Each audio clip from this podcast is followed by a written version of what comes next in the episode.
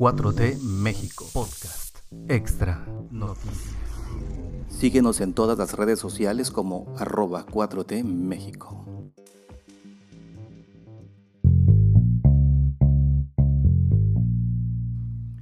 Lunes 15 de noviembre del 2021, muchas gracias por estar aquí en este podcast de noticias 4T México Noticias. Gracias por seguirnos también en todas las redes sociales donde nos pueden encontrar como arroba 4T México y si gustan enviar mensajes directos al correo electrónico arroba, ah no, es 4T México arroba gmail.com.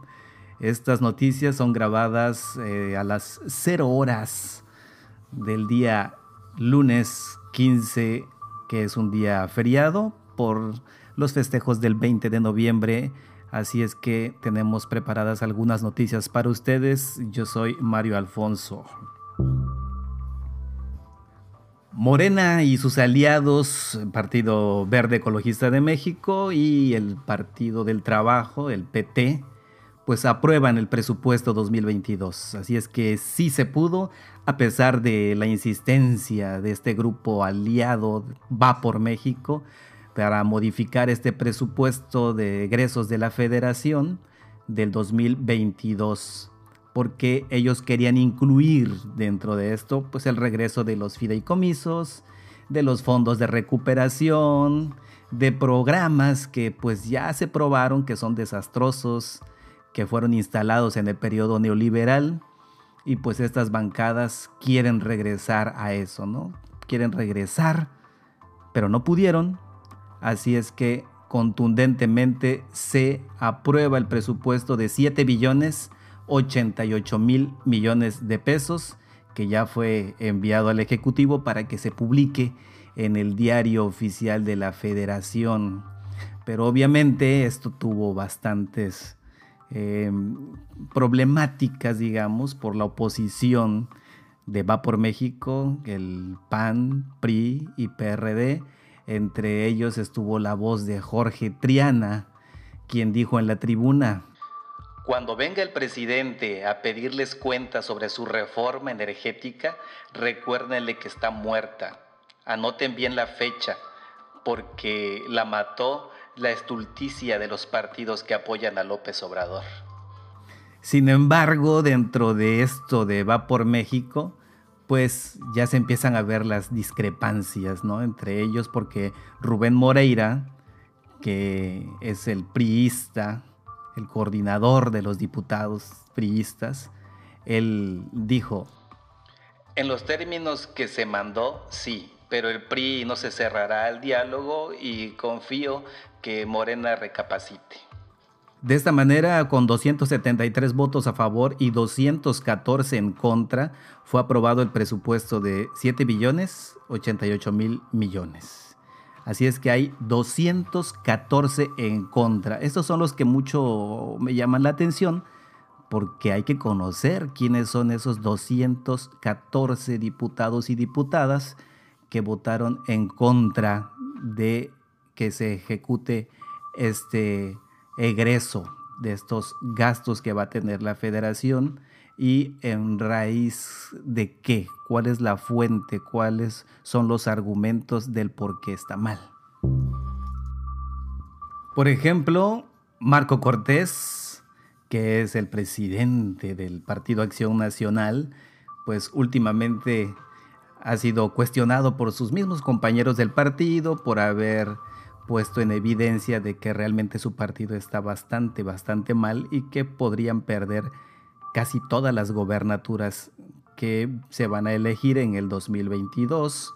Pues él por su parte también tuvo eh, participación, digamos, hablando del presupuesto para el 2022, el que se aprobó. Y él dijo, por eso tenemos que decirlo de forma clara y contundente a los mexicanos. Y el presupuesto aprobado por Morena, el PT y el Partido Verde Ecologista de México no atiende las necesidades más urgentes de la gente.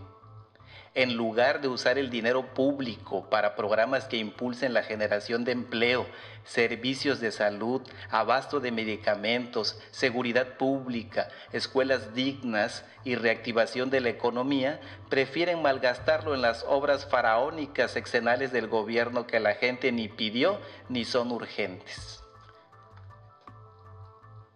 Lamentablemente, con un presupuesto que solo privilegia los caprichos del presidente, el gobierno se consolidará en 2022 como una fábrica de pobres, un caso realmente perverso para un presidente que ha centrado su discurso en el combate a la pobreza y la desigualdad. Podemos notar este discurso plagado de mentiras que dice Marco Cortés. Eh, pues vaya, todo lo que está diciendo aquí es exactamente lo contrario. El presupuesto de egresos para el 2022 está claramente especificado. Hay, eh, ya cuando se publique en el diario oficial de la federación, veremos hacia dónde está apuntado estos gastos, en qué se va a gastar ese dinero y lo que está diciendo Marco Cortés, presidente de Acción Nacional, pues es una rotunda mentira. Y sobre este mismo tema, el presidente Andrés Manuel López Obrador, pues agradece a los legisladores la defensa del pueblo por aprobar el presupuesto de egreso de la Federación 2022. Con motivo de la madrugada de este domingo, que fue cuando se aprobó el presupuesto, el presidente le dijo a los legisladores que esa postura de defender al pueblo y, no defender a las minorías enriquecidas merece un agradecimiento de su parte. Ya dijimos que fueron 273 votos a favor y 214 en contra y cero abstenciones, pero el gobierno ahora va a tener los 7 billones 88 mil millones de pesos en rubros que el presidente mismo menciona, que son para la salud, educación, becas para estudiantes, apoyo a adultos mayores, acceso universal a la salud, así como la culminación de las grandes obras de infraestructura que permitirán el desarrollo presente y futuro de nuestra nación. Así es que el presidente agradece esto y además menciona para qué se van a utilizar estos recursos muy contrario a las mentiras que menciona Marco Cortés en su discurso después de que se aprobó este presupuesto. Y por esta misma razón el PAN se desmorona, obviamente. La senadora de Acción Nacional, Marta Márquez, pues renunció a la militancia y ella dice que es por motivos de corrupción, favoritismos al interior de la entidad política. Ella publicó un video donde acusa a la dirigencia de Acción Nacional que la encabeza Marco Cortés de permitir la corrupción en las gobernaturas. Además denunció que la dirigencia impide que los ciudadanos se afilien libremente al partido porque existen favoritismos para los amigos del presidente del PAN, por lo que consideró que al interior se permite, se, no se permite que haya una democracia plena y decidió mejor renunciar al partido. Decide irse de Acción Nacional porque dice que si no lo hiciera, pues sería una cómplice del daño que se le está causando a las familias de Aguascalientes. Fue víctima de violencia política y el PAN no hizo nada. Por otra parte, acusó que fue víctima de violencia política y el PAN no la defendió, a pesar de que ha defendido las causas de los mexicanos y de las mexicanas desde el Senado. Márquez dijo que los principios del PAN establecen que como legisladora debería luchar por un México mejor, lejos de la corrupción y respetar a todas las personas. En este sentido, sostuvo que continuará trabajando por Aguascalientes y por México, así como contra la corrupción y el daño que realizan algunos políticos al Estado en el que nació. Aunado a ello, agradeció a las personas que la han acompañado en su trayectoria política y reconoció que en el PAN hay personas honorables dignas de representar al partido y les debe su admiración. ¿Qué podemos notar? Que hay una pelea interna en el PAN, una pelea que pues se ha suscitado muchas veces por la corrupción que emana desde este partido. Entonces, lógicamente, ella se ha sentido vulnerada.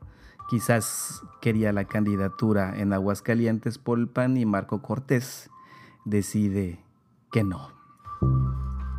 El papá de Checo Pérez, Antonio Pérez Garibay, se refirió al presidente López Obrador en una entrevista que tuvo con Ciro Gómez Leiva y dijo que se critica mucho a AMLO como si hubiera gobernado Suiza y lo hubiese llevado a la quiebra.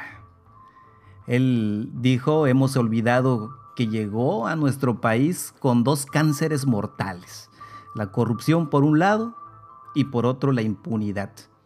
No hubiera aguantado un sexenio más este país en otras manos sin platicar de alguien más. En esa entrevista, él ahondó las razones que lo llevaron a unirse a la 4T y desempeñarse como diputado de Morena.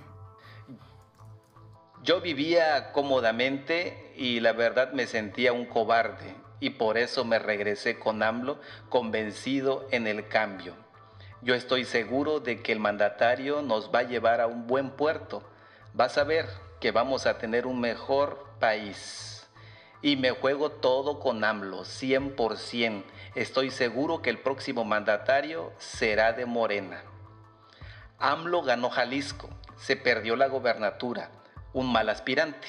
Nosotros vamos a ganar Jalisco las próximas elecciones. Así es que Antonio Pérez Garibay papá del Checo Pérez, ya anuncia que va a ser candidato por Morena para las próximas elecciones en Jalisco, donde él dice y asegura que va a ganar. Evelyn Salgado Pineda, gobernadora de Guerrero, anunció que se acabaron los vehículos de lujo para los funcionarios en Guerrero. De acuerdo con la gobernadora, con la subasta de los vehículos se busca recuperar 22 millones de pesos en beneficios del Estado.